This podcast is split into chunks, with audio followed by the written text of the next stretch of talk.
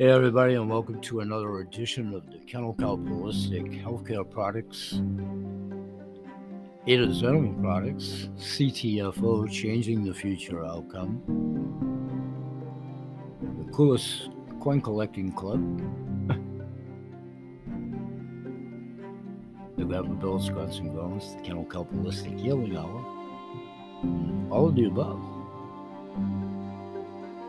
hosted and moderated by yours truly, Grandpa Bill. Today, we're segmenting it to the Kennel Club Holistic Healing Hour. And we're ramping up now, probably our second full week of informing everyone that all of these shows have been on Spotify for quite some time. But over the last couple of weeks, it's been the platform for my new audio visual podcast, and you'll hear an excerpt from that in a moment within the confines of today's show. Welcome, one and all. Many of you are invited where applicable, if you're there to do so. Ubiquitous audience, and however y'all got here, welcome, one and all. Appreciate it. Those that do join me, I'm here Sunday through Saturday, each and every day. And of recent note, I've been talking about my very newest friend that literally within the last week I had the great pleasure to be introduced to and talk to pretty much via email at this juncture. We're working on a phone call and taking it to the next stuff and that's Gary Case from Minnesota. In a very long story short version, you can hear this in an archival show of mine. I interviewed his daughter in a show, oh, probably midweek last week.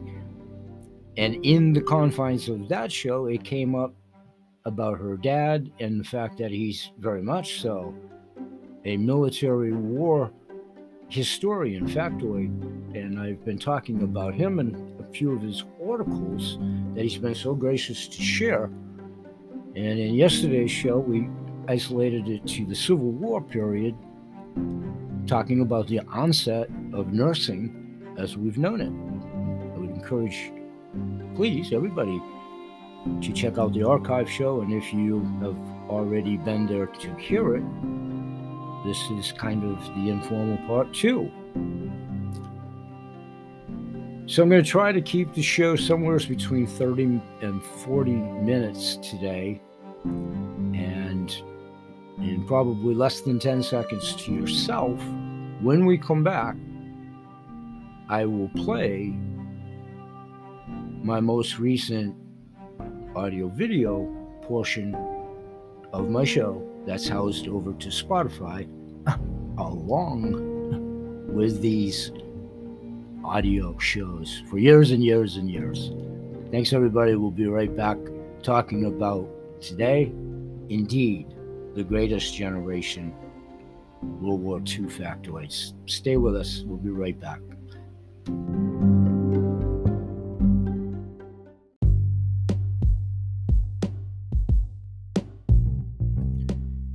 Hey, everybody, and welcome back to the show. And we're going to try to keep this to 30 minutes, so we really have to pick it up.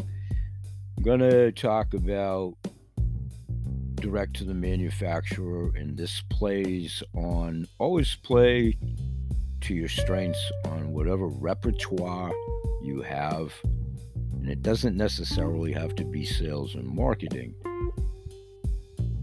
But I want to flash back quickly to somebody I've been dealing with for well over a decade, and it's an important subject more so now than ever. And I talked about it some 10 plus years ago when the Fukushima incident was so prevalent. It's why potassium iodide tablets are crucial for surviving any kind of a nuclear disaster. Nuclear accidents can happen unexpectedly at any moment. In fact, the rise of nuclear power plants, which are operational in 32 countries and supply around 10% of the world's electricity, has increased the likelihood of such accidents occurring. The war in Ukraine, who knows, and the highly reckless and provocative actions of Western nations and nations around the world could exacerbate this risk. According to a statistical study conducted after the Fukushima nuclear disaster in 2011, nuclear reactors have an estimated failure rate of about 1 per 3,704 re- reactor years. The results of the study suggest that nuclear power reactors cannot be guaranteed to be operated without major accidents. So, nations that depend on nuclear energy should always be prepared for nuclear emergencies. Another factor that ups the risk of nuclear disaster, of course, is the prevalence of nuclear weapons. Nuclear states like Russia, the US, China, France, and the UK make up the top five countries with the most nuclear warheads. With whatever political tensions, however anybody perceives that arena, they're certainly intensifying between some of these nations, and many are starting to fear the possibility of something crazy erupting. If not a war, a nuclear weapon accident could be the cause of massive property damage and significant human exposure to radiation. Nuclear weapon accidents dubbed broken arrows quotation marks by the US military are well documented in America and different parts of the world. One of the earliest broken arrows, 1957, recorded in the United States, a B 36 aircraft flying over Albuquerque accidentally dropped a hydrogen bomb. True story. It was transporting to Kirtland Air Force Base in New Mexico. Although the bomb did not set off, thanks to the absence of its fissionable component, its conventional explosives did not detonate, leaving a 25 foot wide crater where it fell. Fortunately, this accident did not claim any human lives, casualties. And radioactive material did not spread beyond one mile of the crater pertinent to that incident. That's 1957. If you want to put it in perspective, I was three years old, long time ago. Incidents like this and the Fukushima meltdown, which I talked about years ago, which I talked about when I was in that business, my kelp for that period of time went off the right off the charts, which was great because it does help abate that because of your thyroid. But also, what they really, really, really, really, really, really infinity needed was potassium iodide. And yep, yours truly, because I'm a true health provider, not only did I certainly take the orders for kelp, but I also informed folks then about potassium iodide. So, according to the National Council on Radiation Protection, NCRP, one of the greatest public safety concerns after a nuclear power plant accident is the sudden release of large quantities of radionuclides into the environment. A radionuclide is an atomic Sorry, is an atom with an unstable nucleus that emits gamma rays, a form of electromagnetic radiation, as it breaks down.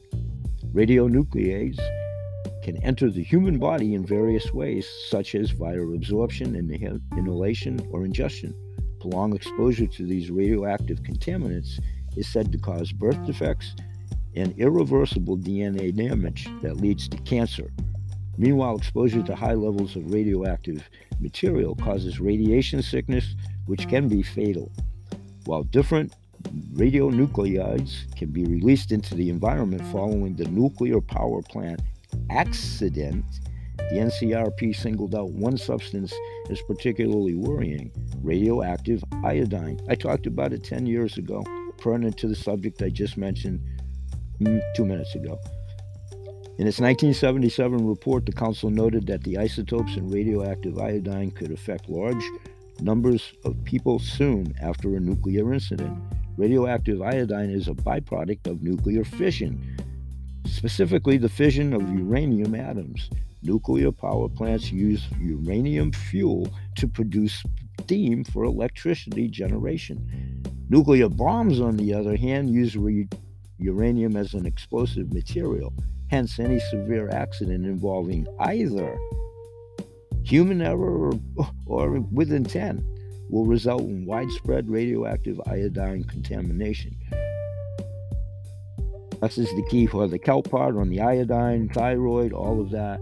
I'm going to end this session here because we're broaching 30 minutes, and that's what we want to do here. For those that want to maybe find out more information, you can do so at my Anchor radio show as I'll continue this subject in its entirety there. Going to abbreviate this for today, say bye bye for now. And please always remember that BH Sales, Kennel Kelp Holistic Healthcare Products, Ada's Animal Products, CTFO, the coolest coin collecting club in the world, all my goodwill ambassadors, my clients past, present, and most assuredly future, more importantly, the large intuitive groups that I'm blessed to be a member of, because you see, we're doing this a completely different way, and we recognize that pretty much everybody's in pain, suffering, their pets, the world, the animals, the economy, the community. So we continue to promote good health in all animals, their people, plants, and the planet. We hope we're perceived as a harbinger of good information. Nothing is for anybody, eyes, ears, whatever. We continue to put forth the information, mostly myself always being a conduit. As the old adage goes, the messenger, not the message. I, I'm not the message of anything. I'm not a seer. I'm not a. I'm not anything in that regard. I am a member of the human persuasion. I am an empath. I am a water sign. This is something that's been passionate for me in my personal and professional life for broaching seven decades over five of which were involved remotely, indirectly, or directly with the healthcare industry, and they do up until and including this day, and up until and including when I do depart this planet, however that occurs. If you like us, please like us and share us on all your social media. Follow the show. We're trying to garner an audience because, again, if you pay it forward, and I have many goodwill ambassadors, word of mouth advertising, that's what gets the message to who it's ultimately going to resonate with. Under simple marketing and directing information, just like any kind of referral that everybody does on a daily basis, suggesting a good restaurant, a sale at your local mall, chainsaws, Gerodas, automobiles, cars, houses, boats, just information if you decide to edify yourself to what it is and probably what it is not. It's 15 minutes time if you decide to do so. No coercing, no selling, simple marketing that's resonating in gold, silver, and precious metals have done that through the history of time fiat dollars. Look at the countries that have preceded us that are dying. Bye bye for now. We're here each and every day. We'll say bye for now, and may God bless. Peace, everybody.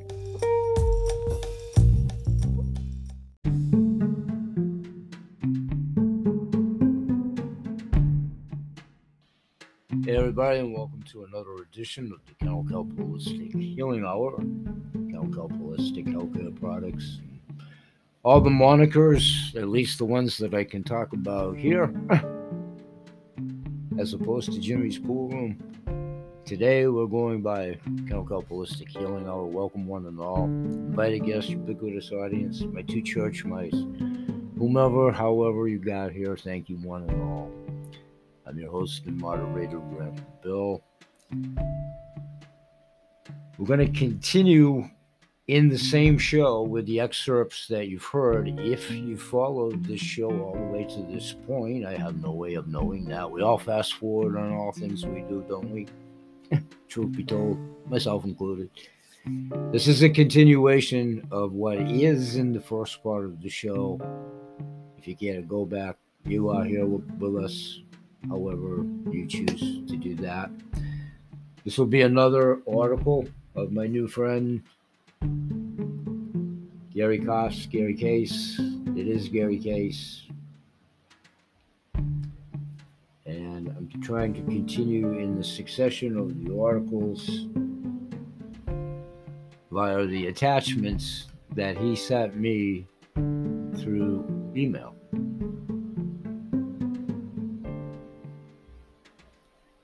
So I'm going to do that right now through the magic of electronics. Okay, we'll just cut this and do it over stop.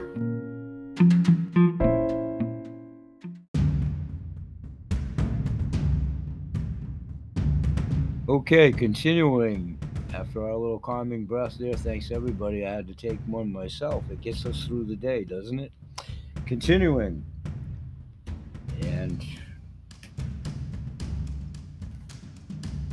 verbatim from Gary Case, his article, here we go.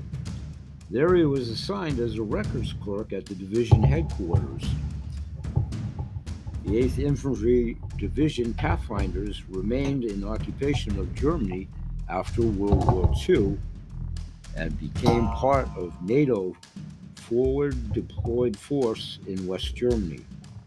Bach was with the 8th for three years, then, after a statewide assignment for 11 months, returned to the 8th to serve in the division's IG Inspector General Office for another three years.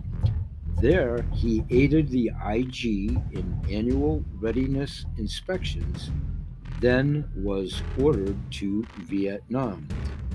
Grandpa Bill interjecting here for a second. There's picture. I'll try to put uh, copies of the pictures probably over to my Ada's Animal Facebook page and there couldn't be more fortuitous timing than right now. I'm not being rushed to the hospital, by the way. It's the background noise in my studio that we continually try to abate and refine. That's a work in progress, too, folks. So please stay with us. We're working on that as well. In any event, the two said pictures when you get to see the PDF and the pictures when I get to put them on Ada's Animal Facebook page, they will be there for you to be had. And of course, if you go to the said article, they're right there, all inclusive. Continuing, now a Sergeant First Class SFC, he was stationed at Long Binh and assigned to the 93rd Evacuation Hospital Dustoff. Bach was responsible to initiate officers' personnel assignments, as he recalled, quotation marks, we made sure we had enough lieutenants and captains to run the military part and enough doctors and nurses to do the job. The unit was a dust off destination, meaning that helicopters bearing wounded soldiers arrived every day. Bach often met the dust off helicopters to ensure that the wounded soldiers were processed into the hospital and that appropriate personnel actions and family notifications were accomplished. And again, you all would have to be here. We're going to get through this. The pages are just trying to be totally miserable, to assess them and advance them. Continuing, as you recall, we made sure we had enough lieutenants and captains to run the military part and enough doctors and nurses to do the job. The nurse unit was the dust off destinations, meaning that helicopters bearing wounded soldiers arrived every day. Bach often met the dust off helicopters to assure that the wounded soldiers were processed into the hospital and that appropriate personnel actions and family notifications were accomplished. Again, as we call the Saints out of the bullpen to help us not only get through this, but to help keep the demons, the ghosts, the goblins, so we can continue to advance. There is another picture that's referenced. Again, I'll put all of those in the description to the aforementioned Facebook pages Continuing verbatim, there's a picture of the Vietnam and Vietnamese children recovering at the 93 evacuation hospital that this gentleman partook in, helping, aiding. Bach said that the hospital also admitted Vietnamese children injured in the conflict to be treated for their wounds. He also managed the NCO club on the base and even helped mentor and teach some of the local Vietnamese children. For his intrepid service and selfless actions, Bach was awarded a Bronze Star for her service in Vietnam. After 11 months and 29 days, Bach was assigned to Fort, I'm going to spell it H U A C H U C A, Arizona. Again, in the PDF, which we will have available pictorially wise, there are two pictures of SFC Bach during the 93rd Evacuation Hospital, Long Binh, South Vietnam, and a, a shot of himself. And I'm not sure if the other individual is part of the establishment that he flew to, and so on and so forth. Continuing with the article, at Fort, again spelling it H U A C U C A, Bach was assigned at NCOIC, standing for Non Commissioned Officers in Charge, in an S1 personnel for a single, I'm sorry, let me rephrase that, signal unit, then was transferred to the post headquarters. Bach said one of his primary assignments was to muster assign, and utilize Army, Reserve, and National Guard soldiers ordered to active duty. These were soldiers who had completed their enlistments but still had a military obligation. They were called to active duty to assure that they remain qualified to perform their MOS military occupational skill if called up again in a national emergency. Taking a nice, deep, calming breath and continuing. Bach liked Fort HUA CHUCA as he had plenty of time to go hunting and even coached a football team for young people, including his own children. He vividly recalls hunting a small deer about the size of a dog, spelled C O U E S, deer. After three years, Bach was assigned to Fort Richardson, Alaska. Taking another little deep, calming breath here as we continue. At Fort Richardson, he was again assigned as a personnel senior uh, sergeant, excuse me, an assignment that allowed much free time to spend with his large family. Bach loved Alaska. It was a hunting and fishing paradise. He took his children salmon fishing or hunting for moose and bear. After three years, he was, for the third time, assigned to Germany. This time, Bach was assigned to the 11th Armored Cavalry Regiment then holding the, I'm going to spell it, F U L D A gap. Again, in the said article, there's a picture of their insignia, so forth. 11th Armored Cavalry Regiment Black Horse. I'll have that for you at Ada's Facebook page a little bit later. Editor's note, again, spelling it semi tough night at the races. It's okay, folks. It's okay. Spelt F U L D A, Gap, was an area in West Germany between the city of Frankfurt AM, Main, spelt M A I N, and the then border of East Germany. The area was considered to be an almost perfect conduit for armored vehicles. During the Cold War, Forces from both NATO and Russia heavily fortified the area. it was widely considered to be the place where a major global conflict would likely begin. Verbatim from this article, and again at the bottom of that said paragraph within the said PDF is a picture of Sergeant Dave Bach.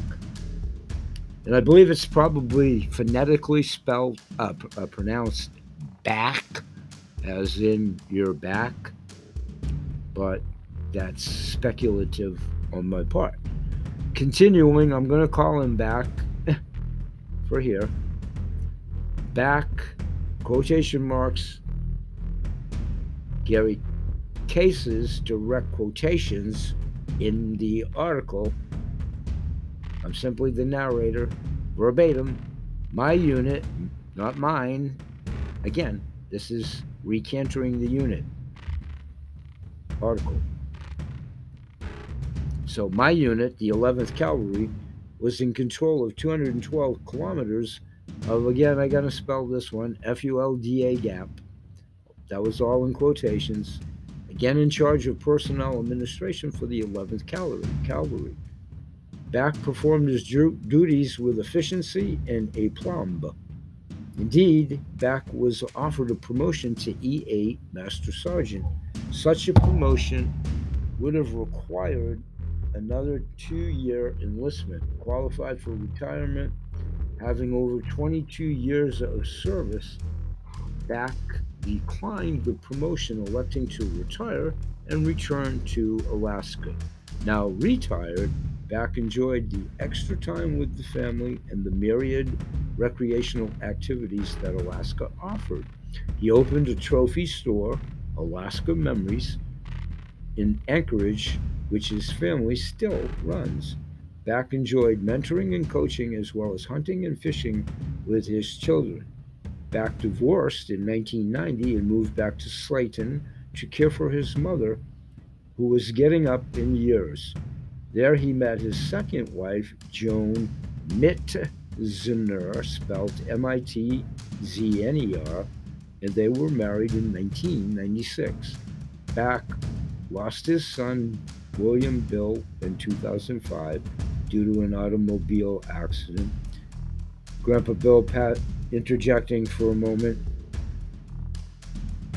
know what that's like, my friend. Wasn't my son, but it was my niece. We'll pause for a moment. Continuing. Another picture of William Bill back underneath that paragraph of the PDF. Back served in the Slayton City Council and helped to reopen the Slayton Raceway, an enterprise that continues to this day. In 2000, he and Joan moved to a farm on Highway 14 near Balaton, spelled B A L A T O N, probably pronounced Balaton. He enjoyed the farm and was happy to spend time with Joan. He even opened a custom t shirt store from his home. In declining health, I got a feeling towards the end this might not be good. I haven't read it myself yet. We're reading this together. Continuing verbatim, he even opened a custom t shirt store from his home. In declining health, Back moved to Morningside Heights Elder Care in Marshall where Joan visits him there almost every day. because of mobility issues, he is limited in participating in some activities, but he enjoys spending time with Joan and visiting with other residents. Again, there's some lovely pictures underneath that paragraph. I'll be sure to eventually get them on my Facebook page, Ada's Animal Facebook page. Continuing verbatim, when asked about his time in the Army, he said, in quotations, I loved it. Best thing that ever happened to me. You just don't know what the Army is like until you get it into it. Back is extremely proud of his service in what he calls, in quotation marks, knobby tire. meaning units. Example tactical and frontline units. A lifetime member of the Appalachian American Legion Post 237, Back is very proud of his children and many grandchildren, several of who still continue to serve. There's a nice picture of him in his elder years, obviously. Again, I'll reference it of his wife Joan and himself, and the many awards that I'm sure he's proud of, to include the Bronze Star.